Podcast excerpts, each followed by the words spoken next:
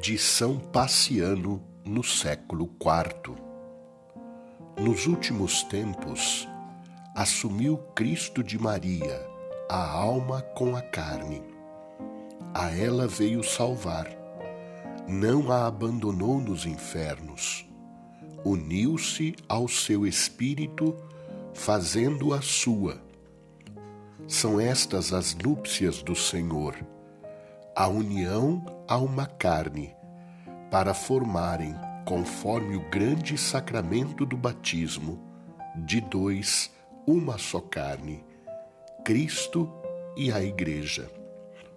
Destas núpcias nasce o povo cristão, com a virtude do alto do Espírito do Senhor.